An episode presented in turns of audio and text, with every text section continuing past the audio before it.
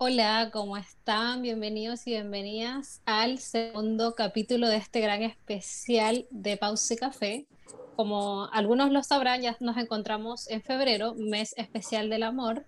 Así que hoy presentaremos a nuestro primer invitado del mes, que es Adrián Souls. Así que se pensó y se hizo. Así que la verdad que estamos súper, súper archimega contentas de tenerte hoy aquí con nosotras. Y para los que no lo sepan, Adrián es músico y compositor. ¿Ya? Así que ya se imaginarán más o menos de qué se viene este capítulo. Así que te damos la bienvenida eh, oficial, Adrián. Muy hippie. Adrián es súper hippie. Bienvenido. eh, ¿Cómo estás? ¿Cómo estás? Bienvenido. Gracias, gracias, gracias chicas por, por la invitación. De verdad, como dicen aquí en Chile, se pasaron. Muchas, muchas gracias. Estoy contento de estar aquí a pasarla chévere. Ay, qué bello. Ay, nosotras felices de que estés aquí, la verdad. Teníamos muchas ganas de traerte a Pausa y Café desde hace rato, pero enero fue el mes de las mujeres, así que tuvimos que dejarte para febrero. Lo siento. Sí. No, o sea, correspondía, correspondía tomarte justo en este mes, que es un mes, como bien lo decía al inicio, que es el mes del amor. Así que bueno, gracias a Ilmari también pudimos conocerte como un poquito más cómo iba todo, esa, todo ese pensamiento, esa forma de vida o de ver las cosas Así que la verdad, eh, estamos como muy intrigadas de que nos cuentes muchas cosas. Así que prepárate porque te vamos a llenar de preguntas porque queremos saber mucho Ay, mamá, de lo que piensas. Qué rollo me metí, Sí, o sea, literalmente una de las cosas que nos llamó mucho la atención fue el tema de, porque cuando, cuando quisimos planificar todo el tema del amor, dijimos, ya, pero no queremos hablar solo el amor como en pareja o el amor como romántico, sino el amor por las cosas que uno hace y lo que te apasiona. Entonces, eh, cuando tú, no sé, cuando tú hablas de lo que haces, cuando tú hablas de la música y sobre todo también la energía que nos transmitió la historia de Ilmari sobre cómo estuviste ahí con ella. Bueno, todos los que no saben quién es Ilmari y no conocen este capítulo, se están perdiendo el capítulo de su vida. Tienen que ir a el especial de mujeres emprendedoras con Ilmari Souls y escuchar el episodio completo, porque les va a encantar. O sea, y ahí van a ver todos los entretelones de lo que estamos hablando aquí. Así que vayan, escúchenlo y luego vuelven. Y luego vuelven. Sí. Y nada. Esta es como la secuencia. Claro. Entonces, Adrián es el esposo de Ilmari. Hola. Y este, antes de que alguien venga aquí así como, ay, él, no, mi esposa. ¿Qué? Porque, porque tenemos comentarios de gente, tenemos comentarios de gente, ay, esa, o ay, ese, y es como alto ahí. Así que, este, así que nada, venimos a que nos compartas esa... Lo siento, Adrián. Ah, venimos a que nos compartas esa energía apasionada. No, fino, fino, no, bueno, yo encantadísimo de, bueno, no sé, de soltar anécdotas aquí, yo creo que este, es lo que tú dices, no existe solamente el amor de pareja, el amor es lo que, lo que mueve el mundo como tal. Claro. creo que hay muchos ámbitos en los que se puede, se puede desenvolver el amor fácilmente en todo. Totalmente. La pregunta principal, la pregunta del el millón. ¿Qué es para ti el amor? ¿Qué es para mí el amor? El amor, bueno, como te dije ahorita, lo que mueve el mundo totalmente, es un motor. Este, el, el ser humano, desde mi punto de vista, se mueve por dos cosas por, por, o no desde el punto de vista, yo creo que desde el punto de vista incluso psicológico, me encanta la psicología. Yo le dije que a veces me iba por la rama, así que mosca. dale, dale, dale, dale. que el ser humano se mueve o por placer o por dolor, ¿sabes? Por placer, satisfacción y todo lo que algo este, de, de, lograr una meta, por ejemplo, o algo que te genere una satisfacción enorme de haber hecho algo. Y el evitar dolor, ¿sabes? A veces dejas de hacer más bien por evitar dolor o haces también para evitar dolor. Entonces, entre esos placeres principales que mueven al mundo como tal y al ser humano es, el amor. Este, bien sea desde el punto de vista de dar o recibir. Claro. claro, porque es verdad, es verdad. Y de hecho eso eh, me lo han comentado mucho en terapia, de que a veces uno le cuesta mucho recibir. O sea, uno a veces siente, uno como que siempre hablamos de dar y dar y dar, pero hay gente que le cuesta recibir. Y yo creo que eso es un punto importante, como que, que estamos dispuestos a, dispuestos a recibir, no solamente, o sea, en todos los aspectos, estoy dispuesta a recibir el amor de las personas que me acompañan, de mis amigos, de mi familia, y si no estoy dispuesta a recibir ese amor que la vida me entrega, entonces, ¿cómo afronto ya el tema principal de todo el mundo siempre es como, ah, el romance? Entonces, ¿cómo afronto yo cuando recibo eso? Es complicado. Total. Totalmente. Y yo creo que, bueno, ahí donde, donde nombras lo de, lo de recibir, yo creo que, por mi parte, creo que eso a veces me, ha costado, ¿no? Eh, el hecho de, de recibir los mismos elogios, tal vez, o, o recibir esta este tipo de recompensación verbal, Este, por medio, por, o sea, por parte de otros, por lo menos por caer en lo de la música, este, cuando llegan y te dicen, mira, qué bonito, o sea, a veces tú, yo de verdad a veces como que no encuentro por dónde tromparle y yo solamente yo doy gracias y me quedo sin palabras netamente, es como que me cohibo un poco y, y, no sé si es porque me cuesta un poco recibir eso o no, sé, tengo que trabajarlo ahorita que lo nombres. Sí. De hecho es como, ahora que igual tú lo mencionaste, es como el hecho de ser como más conscientes de, por ejemplo, en tu caso, la música, y a veces uno recibe cosas como elogios, ya sea a la cosa que te dedicas, y es como que como que solamente es como que, como tú dices, dices gracias, pero lo dejas ahí, pero creo que no vamos como más allá como a mirar un poco adentro y decir, oye, o sea, igual tengo que ser como más consciente a esto que me dedico y como que darle ese amor, ¿no? Como hablamos a veces que es el amor propio también, como a valorar un poco también a lo, a lo que nos dedicamos. Claro. Totalmente. Sí. Yo creo que es ese tema, sí. bueno, yendo a lo de las canciones, al final no sabes tampoco a qué oído van a llegar, ¿sabes? Y, y, y, está en eso el querer transmitir, por lo menos de mi parte o desde mi, este, desde mi nicho, es la música, querer transmitir el mayor amor posible o, o el mayor mensaje positivo este, para que le pueda quedar a las personas. Este, me ha pasado que a veces entre esto, ese tipo de elogios, por decirlo de algún modo, este, suben a veces stories de niños cantando una de mis canciones que, que y yo quedo así como que what the fuck, ¿sabes? Es algo no. tierno, ¿cómo tú compites con esta vaina, sabes? No.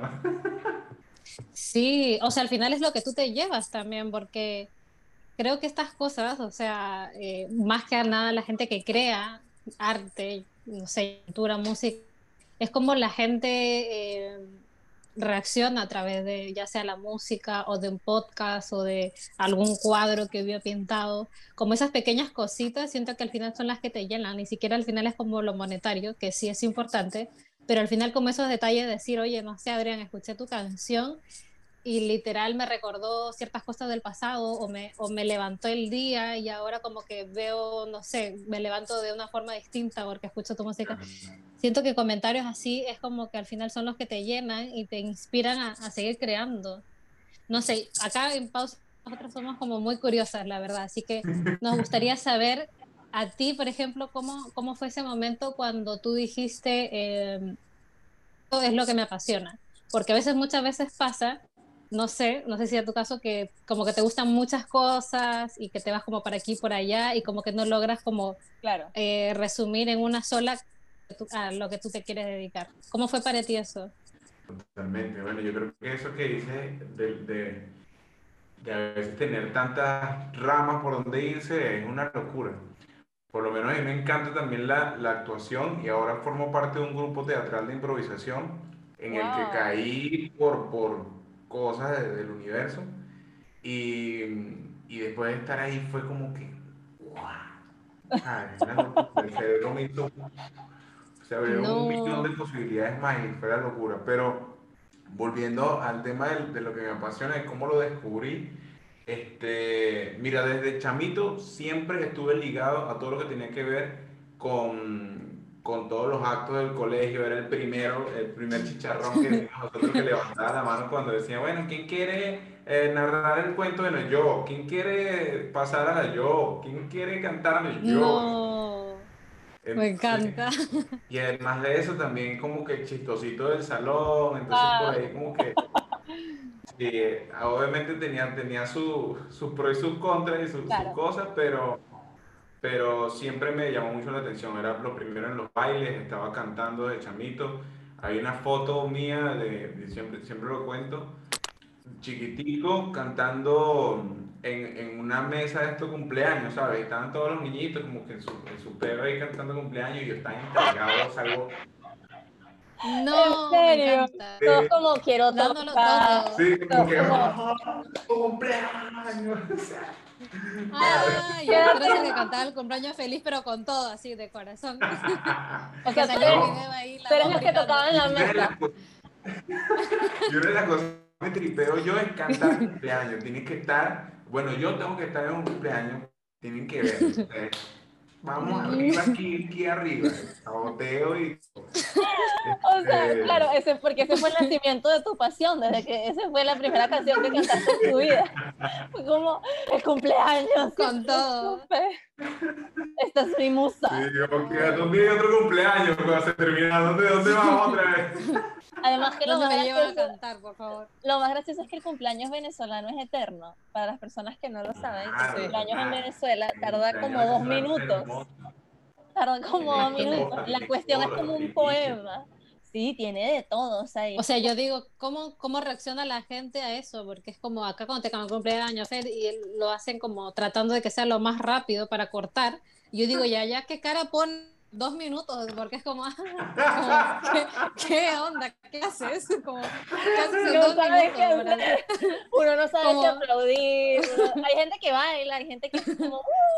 a mí yo me quedo como, yo también me quedo como, ¿qué hago? Como ya, Sí, dos minutos ahí como, uy, qué caras pongo durante dos minutos.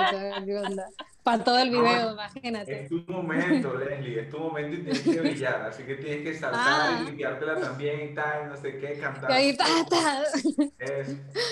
Ay, qué chistoso. A, a todo esto que nos comentabas, o sea, tú en ese entonces, cuando tú lo dabas todo, eras todavía un niño, o sea, y, y en, ese, en esa edad, no sé, 10 años, 8 años, como que en tus ratos libres, no sé, como que te gustaba como escuchar música, tenías como algo de la familia que tal vez venía por ahí como algo que te, que te jalaba ese ramo o, cómo fue también para ti? Sí, mira, por parte de, la familia de, de mi papá, eh, como que son bastante empíricos con la guitarra también este, le gustaba mucho y veía siempre que había una guitarra y tal, pero nunca tuve desde, o sea, en casa como no me inculcaron la música. O sea, mis padres son profesores y, y no había como que esa base musical de, de ¿sabes? Como de, de trascendencia, de, ¿cómo es? de descendencia. No, tío es así que tú tocas la guitarra, no, allá no. Simplemente mi papá es un apasionado de la música, pero en el sentido de, de melómano. Él te sabe qué canción, este, él es muy salsero y sabe qué canción, en qué año la grabaron, quién la grabó, por qué la grabaron, quiénes tocaron, es la locura. Entonces más o menos desde allí fue que eh, he tenido esa chispa de escuchar y digerir un montón de música, de salsa, este, pop, escuchar R&B, soul, B.B. King, cosas como que mm. súper étnicas junta con otras y ahí se forma como que esos gustos personales que tengo y de influencia musical. Este, pero como te digo, no había una, una directriz ahí que me dijera, mira, vamos a inculcarte la música y tirarte por allá. Este, yo lo descubrí ya tarde, eh, llego a la música netamente eh, ya cuando estaba en el, en el liceo y entre la universidad, allí saliendo del, liceo y entrando a la universidad. 17, 18 más o menos. Sí, entre 18 y 19, que comienzo como que a tararear y a, querer componer de oído, porque yo no tocaba un instrumento, solamente llegué a tocar cuatro cuando estaba en el colegio, más allá de lo que me como que no indagué más. Entonces, siempre como que componía a oído mi mamá me mete en un curso de locución porque me encanta también este tipo de cosas. Y, y bueno, yo caigo en el curso de locución y pues, mira, te gusta, no sé qué, me, me encanta, sí, vamos a meternos y tal. y hice mi curso de locución y también hacíamos al final del, del taller, un, teníamos que grabar un jingle, eh, como una narración, varias voces, hacer cosas así distintas este, para entregarlas al final. Entonces teníamos que pagar por un estudio de grabación para grabar esto. Y yo me voy, pago mi hora, grabo todo lo que tengo que grabar y le digo al chamo al final de que si me puedo, puedo cantar un pedacito de una canción porque a mí me gusta cantar, a ver cómo me escucho. Entonces, y el chamo me dice, claro, estás en tu... O sea, canta, quieres que te grabo, pero igual al final estoy pagando por eso. Claro. Y yo me pongo y, y me acuerdo de canté, creo que no podré sobrevivirte. Se me apagó la ilusión esa noche en que te fuiste tú me deshiciste. Y el chamo se queda como. ¡Ay, cómo es O sea, espérate que no dejas sin palabras. O sea. no me lo esperaba. Qué bello. Final inesperado. Oh my God. No, imagínate tú que el pana me llegó como el corazón. de la cabina. El pana de la cabina tampoco se lo esperaba porque yo andaba vestido rapero, así como ropa ancha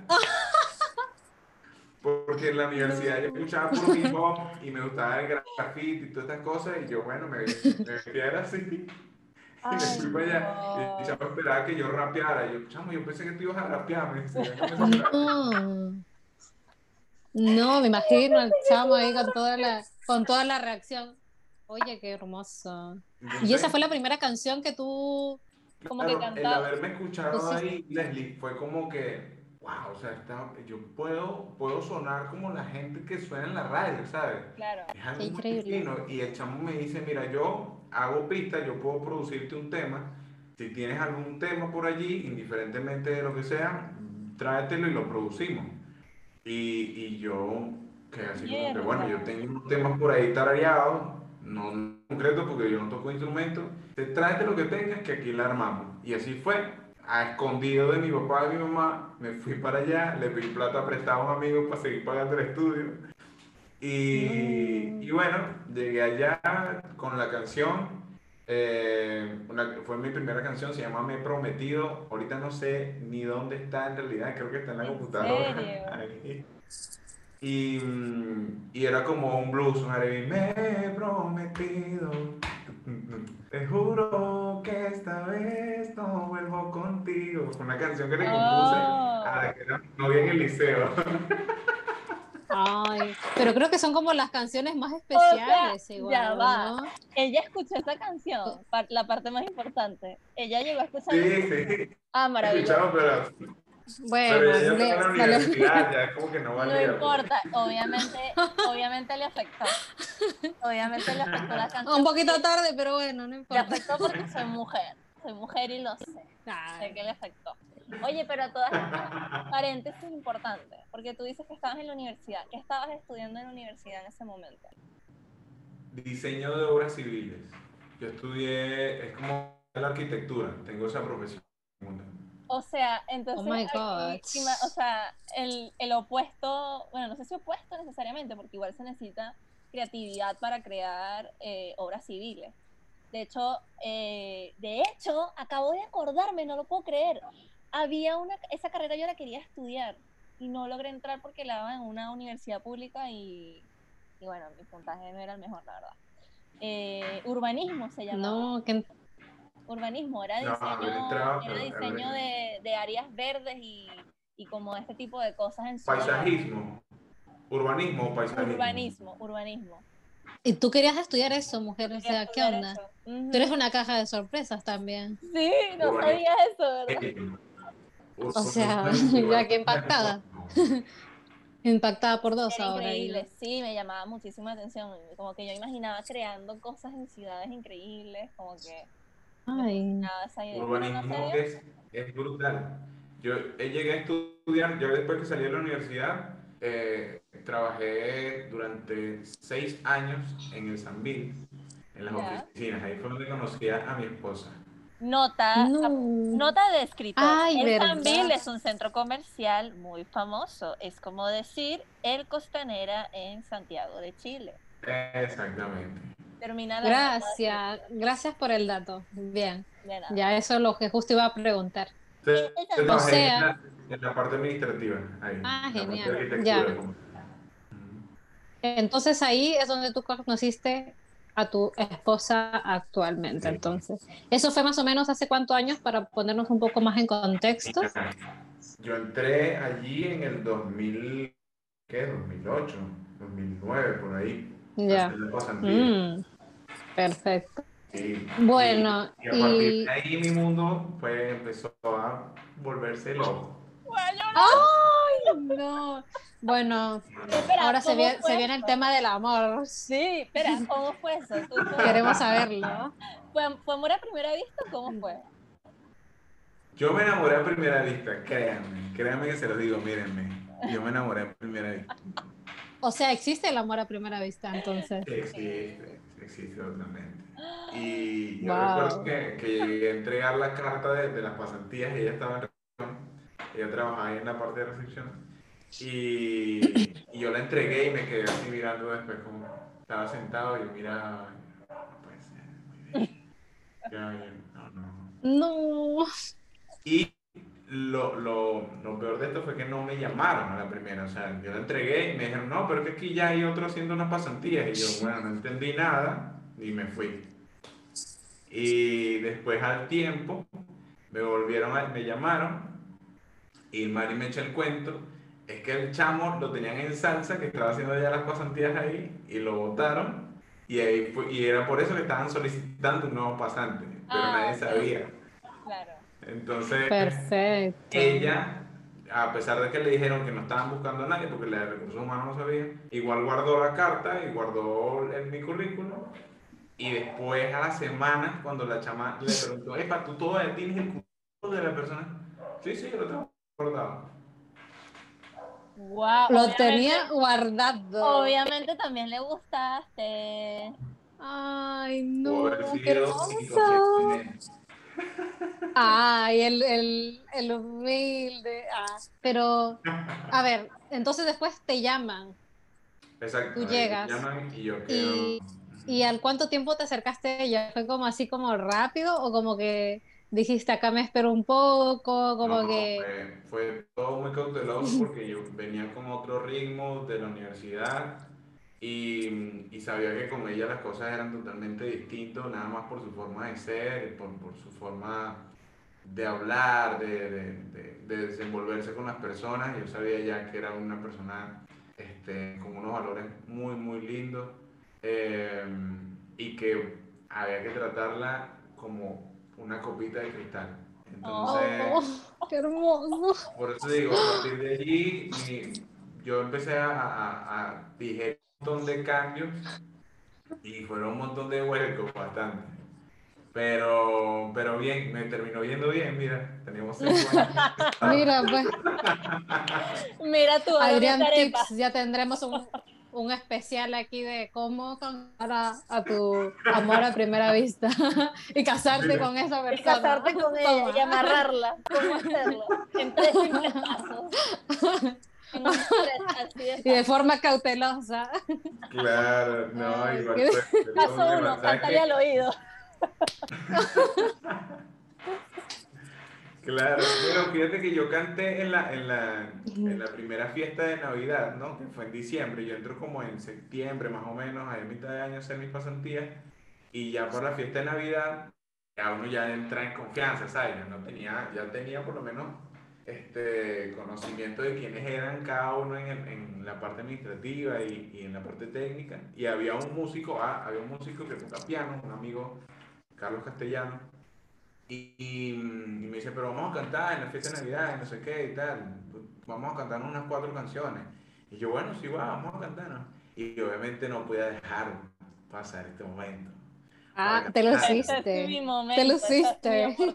Te lo hiciste. Entonces, bueno, con todo y nerviosismo y tal, me aprendí mis canciones y cantamos este te vi venir, porque te vi venir, no dudé, te vi llegar y te abracé. Y nadie, todo el mundo estaba comiendo. No, mentira, mentira. Estábamos mentiras. Y, y lo que a mí me recompensó ese día fue que estaba todo el mundo en la mesa y nosotros dos estábamos por aquí cantando, porque era un restaurante. Este, ella fue una de las únicas que se paró de la mesa como que a tomar una foto y a estar ahí como que, Y tú así como con el corazón que se te salía. Claro, obvio. pero en ese tiempo igual me imagino que eran como amigos. Ya en ese tiempo ya había como lo que llamábamos coloquialmente un cable pelado. O sea, se gustaban. Traducción, nota, nota de escritor, se gustaban, pero no se decían nada. Se veía, había tensión en los pasillos. pero no pasaba nada. Perfecto. Gracias. Yo creo que el, enamoramiento es muy difícil de disimular, mucho, mucho. Por más que crea, pues nosotros creíamos que nadie se daba cuenta, pero las miradas que nosotros nos tirábamos y, dentro de la oficina era la locura. Y al punto de que ya, o sea, la de recursos humanos ya sabía y era como que, mira muchachos, yo sé que ustedes saben, pero por favor, okay. distancia y categoría. Así que nosotros, bueno, calladito. No, bien, igual. Como que buena onda también la persona de recursos humanos, porque en otros, en otros casos, ¿no? Es como más caro también. Lo que pasa es que ella le pasó lo mismo, nos contó que ella le pasó lo mismo y conoció a su esposo en, en, en un trabajo. Mm. Ah, en serio, es que igual, tú sabes que ese tema de que, claro, de que es, es, complicado que no te llegue a gustar alguien en el, en el trabajo, en el ámbito laboral, porque finalmente tú pasas como todo el día ahí. Es como muy difícil, o igual que hagas amigos en el trabajo.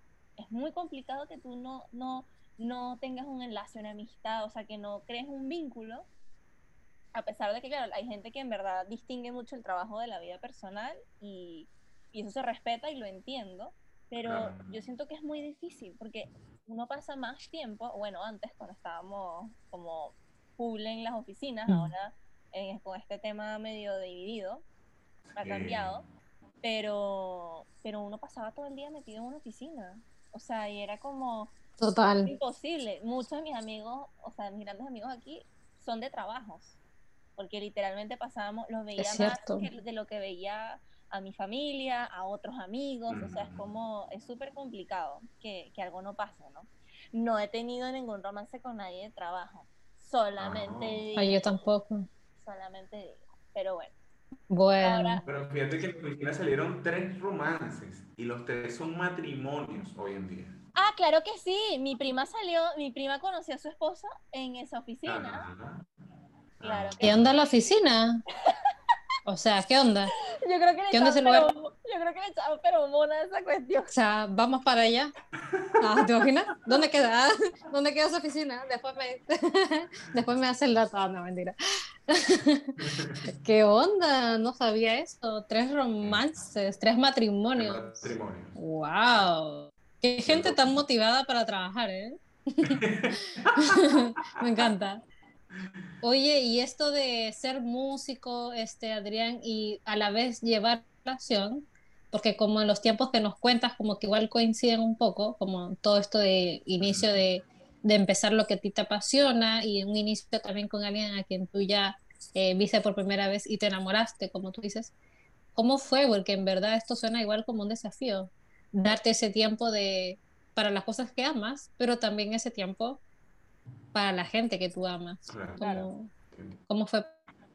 Mira, yo, o sea, siento que he sido muy, muy dichoso, muy afortunado de tener a mi lado una persona que también le encanta lo que hago, que ella me dice literalmente cuando, cuando voy a las presentaciones, cuando voy a algún show, enamóralos, ve y enamóralos. O sea, oh. imagínate, al punto de querer enamorar es como que ve y entrégate y haz lo mejor de ti. O sea, que me diga eso para mí es como que voy con todo y, no hay reproche alguno, nunca ha habido este, con respecto a lo que a mí me apasiona y el apoyo por parte de ella ha sido incondicional para todo.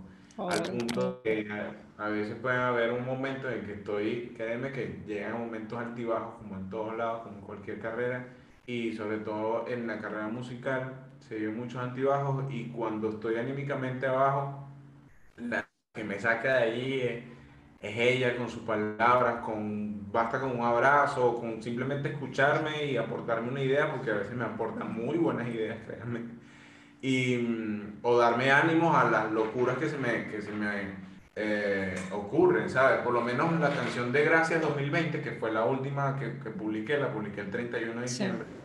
Este, yo la compuse el 30 de diciembre, ella estaba del otro lado de la mesa. Yo estaba de este lado, la guitarra, ella estaba del otro lado de la mesa en la tarde. Y estábamos ahí trabajando y tal, no sé qué. Yo agarro la guitarra un momentico, bueno, que esto no lo escucho mi jefe. Y agarro la guitarra un momentico y surgen las melodías y yo comienzo a tipear y tal, no sé qué, escribo unas cositas y después se, la canto y se la muestro, a ver, escucha esta idea, tal, tal. Y de una me dijo, está bella, no sé qué, me encanta. Y a mí me, me espelucó, pues, cuando, cuando tengo una, una canción que me encanta, que de verdad siento que va a mover fibra, no lo dudo, y me espeluca y se me hago el guarapo. Entonces me dijo, tienes que grabarla, yo, tienes que grabarla tienes que grabarla. Y la grabé. Esa misma noche comencé a darle y tal, y, era como que dale, entrégate. Sabíamos que estábamos entre 30 y 31, que uno colapsa esos días con los compromisos y todo. Y ella full respaldándome en todo lo que tenía que hacer y todas las cosas. Y no, y dale, yo y en el estudio grabando. Este, el mismo 31, a las 10 y media de la noche, yo estaba aquí todavía editando el video y ella estaba haciendo los panes jamón solo. Eh, editando el video porque ella también quería, tienes que publicarlo hoy, tienes que publicarlo hoy. Así fue y, y contar con, con, ese apoyo, ese emprendimiento de, es una dicha, porque si no otra persona te... O sea, de verdad te vas a poner a editar el video hoy a las 10 y media de la noche, el 31 de diciembre. Exacto, no todo el mundo tiene esa paciencia. Eh, yo justo te iba a preguntar algo que mencionaste respecto a los momentos que estás bajo, porque o sea, a ver, dando contexto a lo que quiero preguntar, eh, obviamente todos tenemos momentos como bajos, momentos altos, y, la emocionalidad, la, emocionalidad obviamente no, no, distingue la profesión, ni distingue personalidad, ni nada. O sea, cuando uno vive una situación, la vive y ya está. Pero obviamente hay una situación con los artistas peculiar, donde eh, yo siento que es por eso de estar más en contacto con la intuición, estar más en contacto con esas habilidades blandas, porque finalmente de esa parte incluso de tu cerebro es que viene toda la, creatividad. ¿Cómo lidias tú con eso? ¿Sabes? Porque, no sé, yo lo digo porque a mí siempre me llama la atención preguntar eso por la, idea que hay de siempre los artistas atormentados, no sé qué, que no digo que sea tu caso, sino que siempre está como eso de, de la lucha entre lo que amas y lo que está pasando alrededor y el arte y, es como un sinfín de emociones. Como que, ¿Cómo lidias con eso? ¿Cuáles son tus herramientas? Porque igual tú eres como una persona como bien que, que le gusta como salir de esa zona, como que no es que lo, lo evitas, pero tienes como buenas herramientas para eso. Claro, entiendo. Yo creo que te primero de un antes y un después. Antes eh, me costaba mucho, y te estoy hablando de antes cuando estaba, no sé, todavía trabajando en, en Sanville, este, y estaba como que con esa ambigüedad con la música, componiendo mis primeras canciones, buscando grabarlas también, eh, y me encontraba un poco, eh, me costaba, mejor dicho, hallarme emocionalmente como que una base firme, ¿sabes? Una base sólida de decir, ok, ya a partir de aquí puedo componer porque estoy tranquilo. No, era un bache tras bache y eran unos despechos solos que no entendía, este, aún teniendo compañía, y yo creo que esos fueron los primeros este, declives que, que tuve en la relación con Inmari, fue, fue a raíz de allí. Este, cosas que ella a veces no se explicaba de por qué yo andaba así y yo tampoco podía explicarle porque no tenía ni idea. Este, solamente sabía era que quería estar solo y solamente quería estar encerrado en un cuarto con la guitarra y más nada. Claro. Este, pero eso hace, como te digo, hace 10 años era muy peludo explicárselo a Irma y era también muy difícil de digerir para ella, de que, pero mi novio, en vez de querer ver películas conmigo, se quiere encerrar en un cuarto con la guitarra, ¿sabes? Claro. ¿Entiendes? Sobre todo éramos un par de, par de adolescentes, entonces, en cambio, ya ahora, este, en que ya todo este proceso está más digerido, en el sentido de que, mira, yo no me siento mal porque voy a escribir una canción de despecho. No me siento mal por querer componer una canción que hable de X o Y tema. Este, simplemente es parte de mi proceso creativo y tengo que sobrellevarlo. Ahora, eh, el haber tenido una estabilidad eh, de pareja para mí me ayudó demasiado. O sea, el haber tenido a mi novia, eh, como, como decimos nosotros, este, formal. Claro. Haber tenido mi novia formal y, y, mi pareja estable fue de verdad o ha sido uno de los mayores este, puntos de anclaje eh, dentro de, de, mi parte emocional. Porque sé que hay alguien ahí que me va a escuchar cuando me sienta X o Y, sé que hay alguien allí que va a querer compartirme su punto de vista también de la parte externa, de que mira, lo que pasa es que te está pasando esto, porque desde el, desde el efecto, lo que llaman el efecto grada, ¿sabes? Desde las gradas se ve muy bien cómo se está jugando el otro, entonces, este, y ella lo hace muy bien. Y, es, darme ese punto de vista me hace caer el, cable a tierra, como quien. Incluso tengo una canción que se llama Cable a Tierra y se lo escribí por ella. Y, y trato de eso. Por eso te digo, ahora, ¿cuáles son las herramientas que, que me ayudan? Ahora la meditación creo que me ayuda mucho, mucho eh, tengo ya, yo creo que voy para un año meditando y es algo que trato de verdad hacerlo diario. Yo creo que de los 7 días a la semana, por lo menos 5 medito, por lo menos 25, media hora y me va súper bien. Este, el respirar, hay unas, unas respiraciones que se llaman Winghoff eh, que me ayudan también como que a soltar a veces. Lo que pasa es que a veces soy un, poco hiperactivo. ¿sabes? Entonces, y entre esa hiperactividad mal canalizada de no saber qué hacer porque querer hacer tantas cosas, que, ah, me voy a sentarme a componer, no, pero voy a sentarme más bien a escribir, no, no, pero que sí, mejor me pongo a estudiar, no, no, no. Entonces, voy de aquí y allá. Y uno deja toda la mitad, uno como que ah, no termina nada. Qué horrible. Entiendo exactamente. Una de las cosas que me ha ayudado a la meditación es eso, a por lo menos enfocarme, a tener claro que ya un momentico, esto es lo que vamos a hacer hoy, van de dos, pan, ¿sabes? Encontrarme conmigo mismo y tal. Pero como te digo, antes era de verdad una tiradera de flechas, literalmente, este, con las canciones, em, al punto de, de, que eso, de que Mari se preocupara de por qué estás escribiendo estas canciones de, de despecho, me quieres dejar, ¿sabes? No sé qué pensaría. Yo, yo siempre le ponía a ella, pero, vamos, pero entonces, ¿cómo hace Luis Fonsi? Le decía yo, ¿cómo hace Luis Fonsi? Claro. ¿Te imaginas Luis Fonsi en este pedo todo el tiempo que escribir una canción? Le decía. Claro.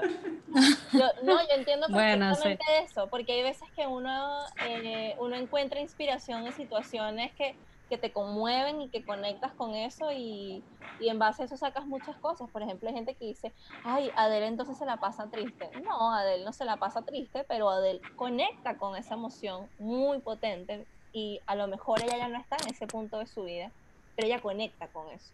Y de ahí sale la inspiración y de ahí saca eso. O sea, yo, yo, yo puedo entender y, y, comprender y de hecho ponerme también en esos zapatos porque eh, yo conecto mucho como, a ver, a mí me gusta escribir. En algún momento, ahí tengo un, blog, un blog en donde escribía hace tiempo, pero ya no sé qué pasará con ese seguiré o no. Pero ahí está. Eh, pero yo conecto mucho con la nostalgia, por ejemplo. Y puede ser medio melodramático, qué sé yo, y a lo mejor yo diariamente no, no, no necesariamente soy nostálgica, pero conecto con eso. Me, me inspira por eso. Entonces es como, son procesos creativos. Es, exactamente eso. Sí. Creo que todos tenemos como distintos tipos o maneras de inspirarnos también. A mí me pasaba que también desde pequeña como que solía escribir mucho, onda en hoja así del cuaderno y escribía, de hecho tengo como una, se van a reír, pero tengo como una canción, pero terrible, mala, pero es una canción que yo creé.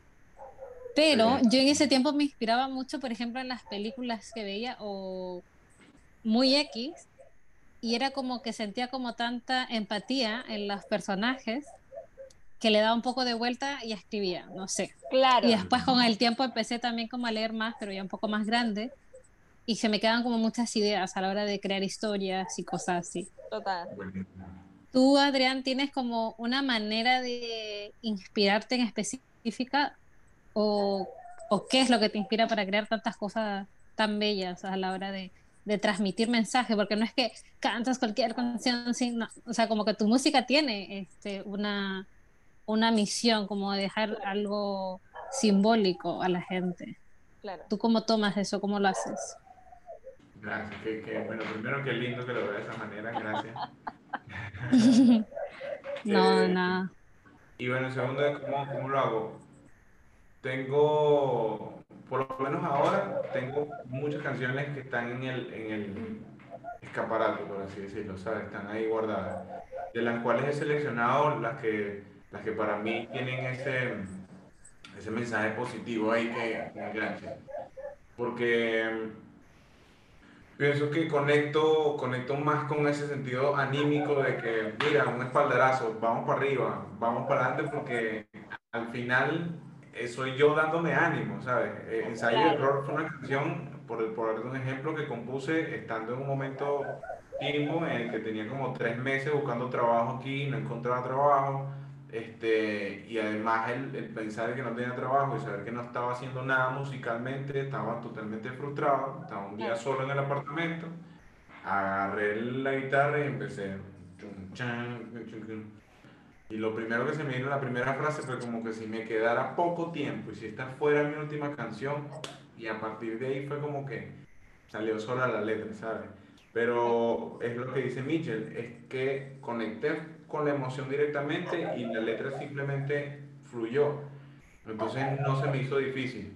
Cuando se hace un poco difícil, eh, es cuando se forza también la canción, cuando, cuando tiendes a, a, crear el concepto desde la nada, de que mira, quiero escribir una canción, no sé, por un, un ejemplo, que, que hable acerca de tal cosa, no sé, un tema muy específico, por ejemplo, para, para entrar un poco en contexto, eh, la última canción de Lazo junto con Big Soto que se llama Traductor me parece una joya de canción súper fina porque la crearon en base a un concepto, se llama Traductor. Ah, ok, desde, desde este punto, de esta idea, Traductor, comenzar a meterle la- la- la- las conectividades y la vaina y armarse el rompecabezas que se convierte en una canción que tiene un concepto, ¿sabes?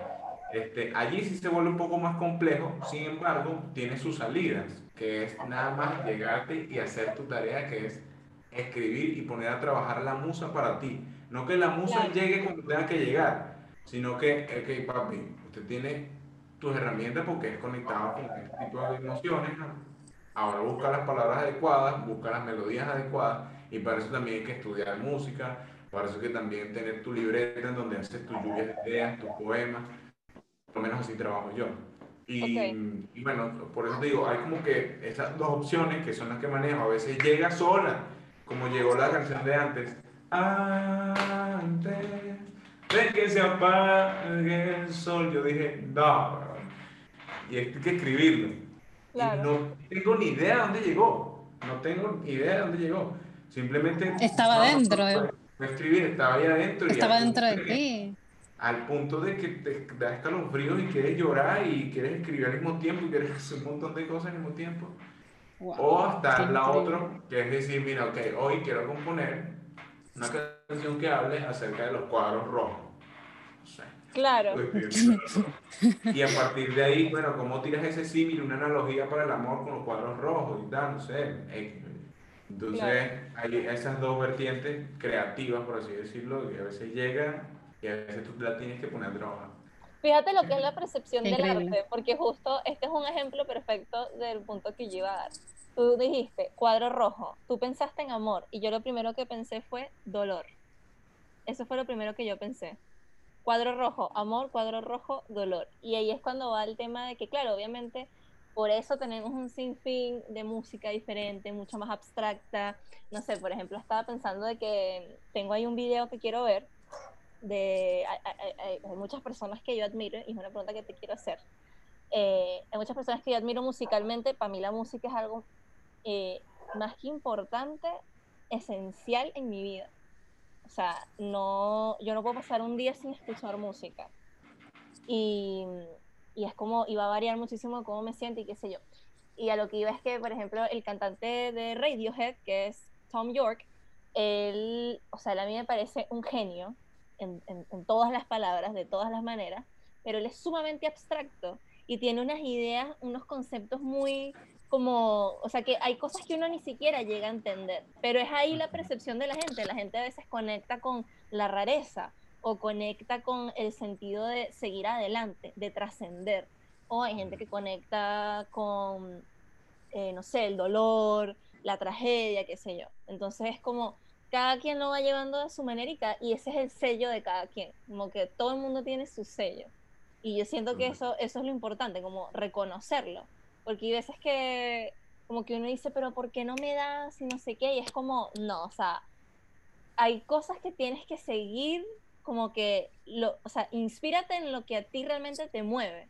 No vas a escribir algo que no te mueve. O sea, es como, no sé, como que yo no te da de ti, o sea, puede ser, pero no te da así como mami y tú y no sé qué, y ese culo y vaina y no sé, es como, como ¿sabes? Como yo no, no sé, como que no, no es que no lo puedas decir ni que no lo puedas hacer, pero como que siento que no vas a conectar tanto emocionalmente con una idea así que de repente no sé, esa curva que está, que la manera de decirlo va a ser distinto. A todas estas, el tema de los ídolos. Me llama mucho la atención saber, primero, ¿qué música escuchas? Comentaste al inicio, escuchas B.B. King, ahí ya veo el tema de la guitarra que te gustaba, me identifico, lo puedo entender, pero ¿qué escuchas ahora? ¿Y a quiénes admiras? Ahora, ahora, ahora, mira, estoy escuchando un poco de todo. Unas eh, las escucho por tarea, eh, unas las escucho por motivación, y otros los escucho por inspiración. Más o menos así podría como que... Catalogar. sí, catalogarlo. Lo que escucho por, por diversión, eh, como que no lo metí por ahí, sí. Eh, lo que escucho por, por diversión de repente puede ser y, y, motivación al mismo tiempo. Escucho hip hop, ahorita estoy escuchando Damian Marley, eh, escucho Lil Supa, me encanta Lil Supa, es uno de los mejores exponentes de rap de Venezuela. Em, bueno, Damian Marley, que es uno de los hijos de Bob Marley. Estoy escuchando el último, el último disco de Pedro Capó, me encantó demasiado. Mm. El disco de, de, Caribe Funk, que es un, es un grupo colombiano que hace una fusión entre el funk y lo latino, pero hermosa. Y el último disco que se llama Energía para Regalar me acompañó literalmente bueno, a mi esposa y a mí, porque el otro día tenía tiempo sin escucharlo, lo puse y bueno, fue como que para a bailar y llorar porque tenía demasiadas que hacer. Lo voy, a, lo, voy a, lo voy a poner, lo voy a buscar. Caribe Energía para regalar se llama el disco de Caribe Funk. Em, eso, eso ha sido como que los últimos. Ah, y el disco, el disco de, de Carlos Vive, el último, también me encantó. Eso se llama no, Carlitos. Es muy buena esa. Clásico de la provincia musicales como para componer, creo que Carlos Vives es una de ellas y Leonel García es otra. Lo, otro que escucho como tarea, estoy escuchando como tarea Gracie, estoy escuchando como tarea Camilo, eh, pero igual me gustan, no es algo como que es tarea, no, sino tarea porque estoy estudiando un poco las estructuras de cómo son los temas pop ahora, porque ha cambiado ah. un montón todo esto. Eh, de que las baladas ya no son las mismas baladas de antes, ahora las baladas son como, como la que sacó, por ejemplo, Camilo como Shakira, que en un tiempo hacía como música como muy romántica y después como se lanzó como tum, tum, tum, claro. y se quedó ahí, o sea, y es la música que más escucha la gente. Creo que entiendo un poco, ajá, como a Entonces, al, al, escuchar, yo creo que también ahí, o, es lo que presento, ya cada, cada quien lo percibe a su manera, pero por lo menos ese, ese tipo de música que yo consumo de alguna manera u otra en el subconsciente se queda guardado un montón de, de, de, de información. Incluso parte de lo que trato de, eh, canalizar de las cosas que estudié en arquitectura fue, es eso, o sea, cómo lo, el, las cosas que digieres, que, que, no te digo, que absorbes, ¿no? Como, como el conocimiento, sea lo que sea, cómo después tú mismo subconsciente y el inconsciente se tra lo, lo, digiere de otra forma y lo transforma en algo totalmente distinto. Totalmente. Por eso es que también sigue, sigue viendo arte, porque mientras se vaya consumiendo más arte, pues también sigue allí eh, expulsando pues mucho, muchas cosas distintas y esas fusiones ahí raras. Pero, por ejemplo, una de las tareas me, de, la, de, las cosas que estuve haciendo, compuse un, un reggaetón que lo compuse para una para una voz de dama, para una chica. Y, y fue meterme en el papel de que, ok, si es una niña la que la está cantando, una muchacha, que dijera, sí, lo que se acabó, se acabó, ah. y busqué una frase que, que identificara como que estos, estos, no sé, por así decirlo, estos tiempos de ahora de que todas las cosas, ok, esto es oficial, ¿sabes? Y tal. Ah. Bueno. Estos tiempos de ahora. Ay, ah, ah. Y el coro, el coro dice, se acabó, es oficial, tu historia con la mía, para ti no voy a estar, se acabó, es oficial. Me encanta. Y que dice, olvida lo que un día me diste Deja la luna en su lugar, se acabó. Oh. Me encanta, me, encanta. me encanta cómo pasa de la parte lenta y luego la mueves un poco como más rápido. Me encanta. me gusta ese ritmo mucho. Me encanta. Y es como, como que pegote igual, como que. Sí, no, y, y, lo, sentí, fue como, me encantó. Sí. Me encantó, quiero escuchar. Oh, está muy buena. Sí. Por favor, vayan todos a, bueno, cuando termine el podcast, no ahora, al, al, Spotify de Adrián, que me imagino que lo vas a decir ahora o al final para que todos vayan y escuchen todas estas canciones, porque en verdad ha sido como eh, heavy saber en qué momentos tan específicos también tú creaste ciertas canciones, o sea, como en momentos que tú no te lo esperabas también, como, no sé, casi cerrando el año, sí, así que eso es como rico. Así que vayan y escúchenlo, por favor, que acá nosotras mientras grabamos y escuchamos estamos así como con las emociones así de puntas y muy agradecida de poder escucharte en vivo. Yo también, yo también estoy emocionado estar aquí con ustedes. Bueno, ahí lo que, lo que tú dices es cierto, como que a mí me llama mucho la atención todo el tras cámara, por así decirlo, o todo lo que pasa tras bambalinas de una canción, ¿sabes? Desde el momento de su composición, de por qué ese pana la compuso, cómo fue que se inspiró para componer esto, qué acordes utilizó, por qué utilizó ese tipo de acordes, ¿sabes? Porque hay, hay partes de, de la música, este, quizás Mitchell sabrá un poco, no sé si Leslie, de que hay acordes que te transmiten alegría y hay otros que te transmiten tristeza y a partir de ahí, a partir de ahí compones también, este, porque tú al, al final lo que intentas es generar una emoción concreta, ¿sabes? No es lo mismo que yo te cante. De repente con un ritmo este, que le llaman medio rápido, ¿no? Pero si está,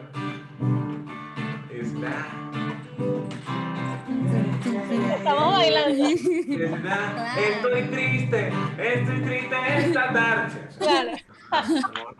Oye, me hace acordar como cuando uno está llorando y se acaba la canción y uno tiene que darle play de nuevo o pasa una canción muy contenta y es como, no, mi momento. Ay, qué chistoso. Es como, y suena ahí la canción contenta.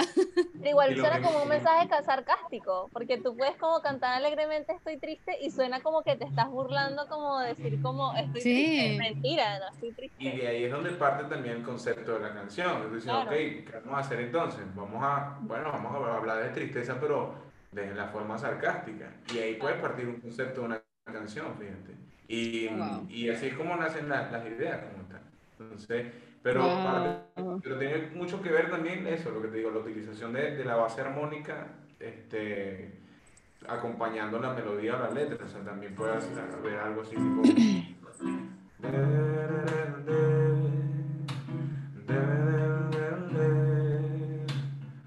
pensaba mi sonrisa congelada, tantas carcajadas, no sé qué sé yo. Me pone la ah, piel de gallina. Oye, pero mira, te voy a decir algo. Cuando terminemos o este capítulo y lo montemos en Spotify, revísalo y ponte a hacer las canciones de esa cosa que acabas de tararear. te lo digo. Sí, porque Te juro. increíble. Me trans... Mira, yo en mi vida he ido a Brasil, pero lo que te puedo decir es que me imaginé sentada en como en un, como mirando al mar, como nostálgica, escuchando esa canción de fondo. Total, No. total, ¿Sí o total. no? Leslie sintió la misma. A mí se me, a mí se me pararon los pelitos, o sea, y no es frío porque estoy en la playa, o sea, hello, o sea, de verdad, fue Estuvo- muy fue- heavy, Fue como muy. Oye, de verdad. Muy, muy Nati Roots. Muy. De verdad. Obvio, Sí. muy bueno, buen grupo. sí, Buen me encantó, Estuvo. estuvo muy bueno, así que sí, tenlo en cuenta. Tiago, Tiago York. Eh, es un brasileño. Se los recomiendo, chicas. Que le gusta. Uh, brasileño. de repente, ¿Qué hago yo? Tiago Me gusta. Vamos a buscarlo también. Lo voy a buscar. Ya, ya tengo ahí, ya tengo ahí colocado el de Caribe Funk. Ya lo abrí la página como Ah, para, escuchar a Sí. ver qué, qué hay ahí. De hecho, la música como eh, brasilera, porque a mí me llama mucho la atención, me, me gusta muchísimo, pero me pasa, No, voy a hacer un paréntesis. Leslie no le gusta mucho. Leslie es brasilera.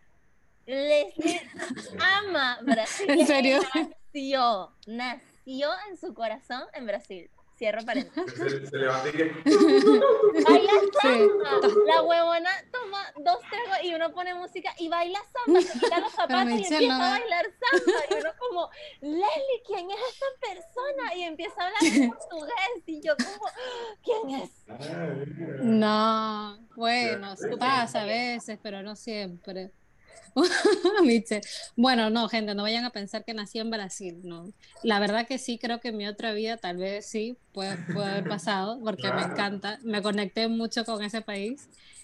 Y lo que justo comentabas, este, se me pasó a la cabeza que yo, por ejemplo, antes de ir a Brasil no escuchaba mucha música de, en portugués porque no me llamaba la atención, sentía como, "Ay, no sé, como... Pero una vez que estuve allá, me, claro, Brasil o, o la ciudad donde yo estuve suele como escuchar mucha música dentro de su ciudad, como anda eh, escuchar música de local o música de Brasil, pero no tanto como, no sé, el inglés o el español. Sí, lo Ajá. escuchan, pero no como en general tanto, ¿no? Sí.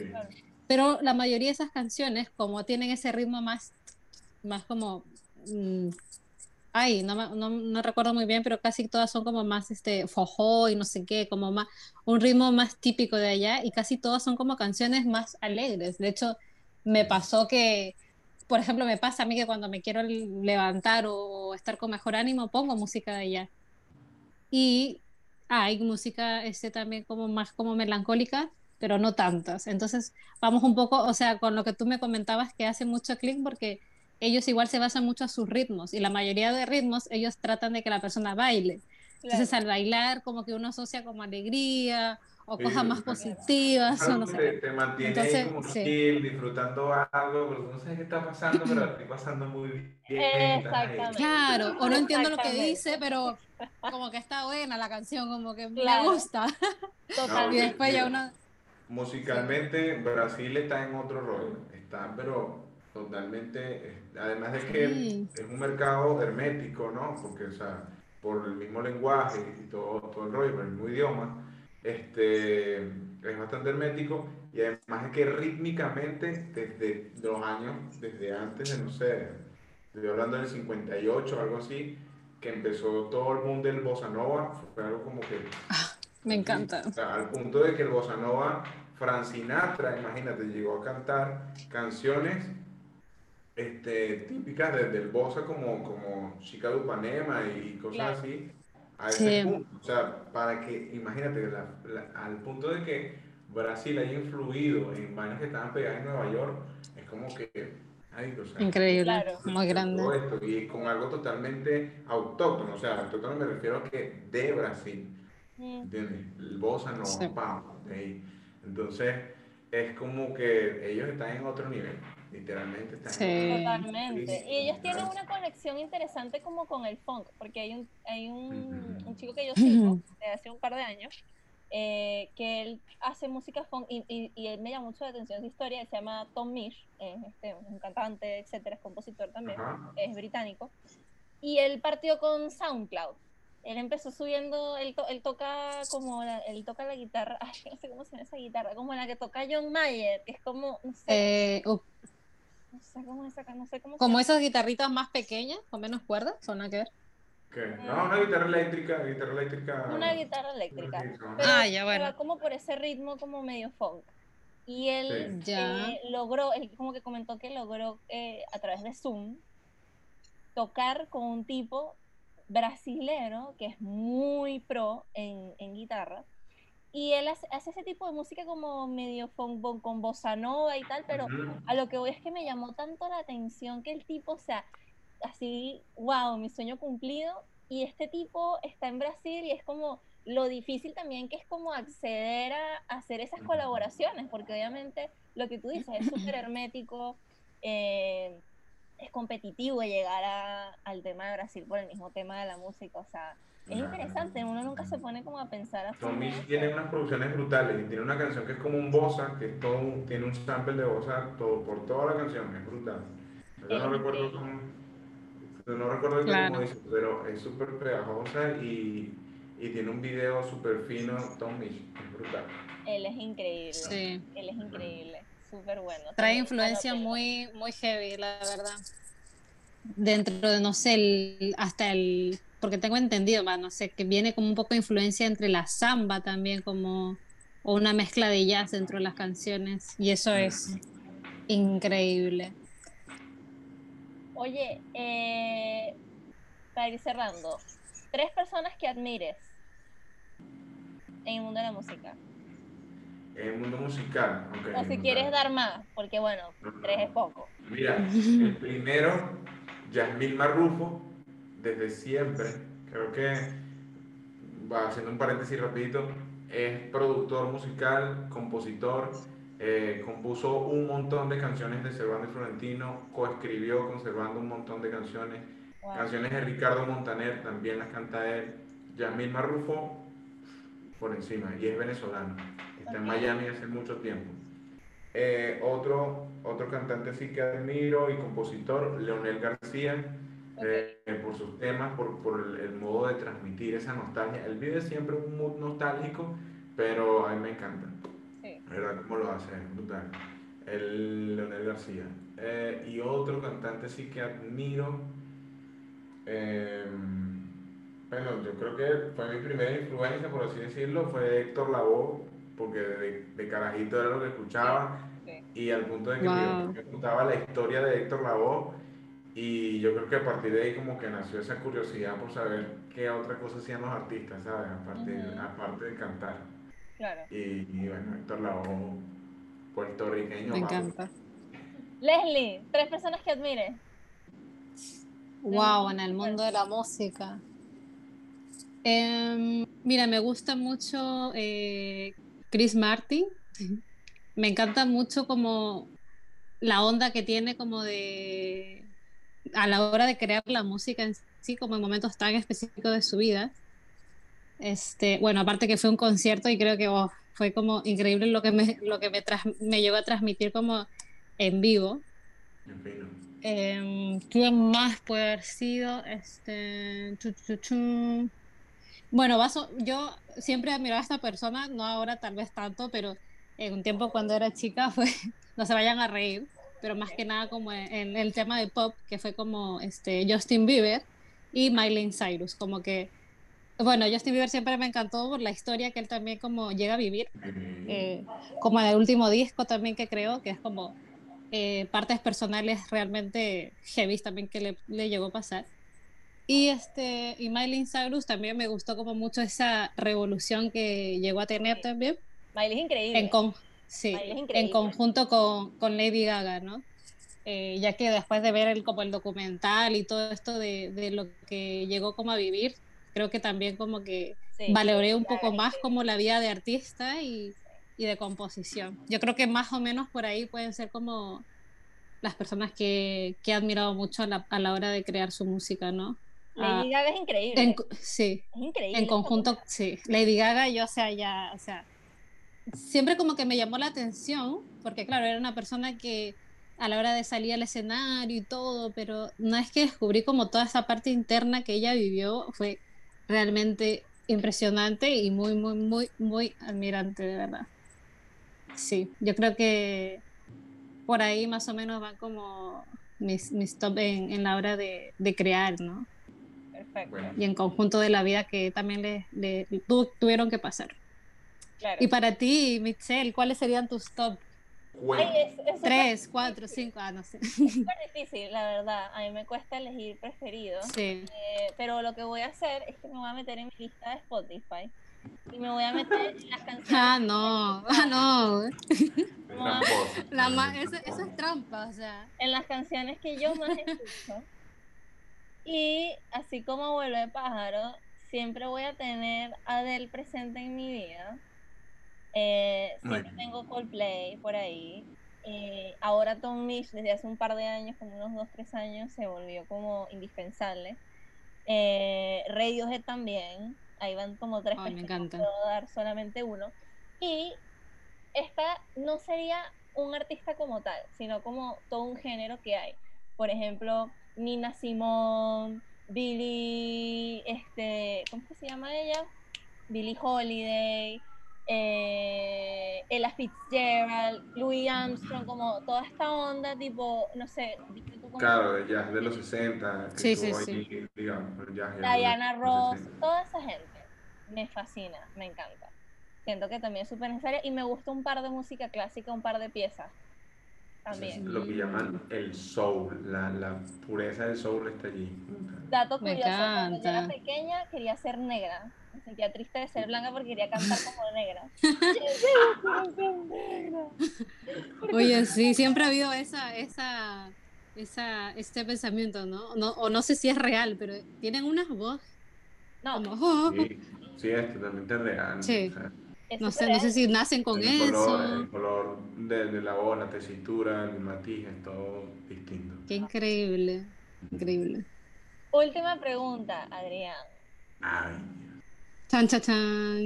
A largo plazo, cuando estés viejito, sentado al lado de mi madre, a lo mejor hay unos muchachitos, o a lo mejor hay perritos, o a lo mejor hay gatitos, no lo sabemos. Lo que quieran tener, todos son válidos.